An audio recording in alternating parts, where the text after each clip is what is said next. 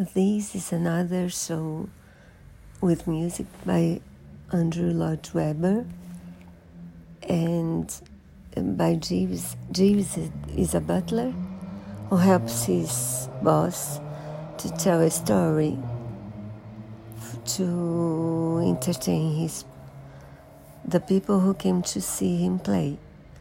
But the instrument has not arrived, so Jeeves helps him tell a story.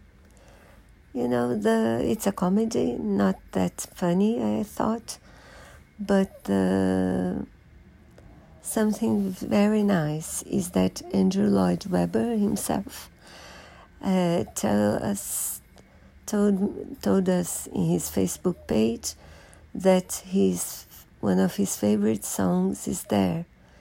The name of the song is uh, Half a Moment, and it's a lovely song. So please listen to it in the play or wherever you find it.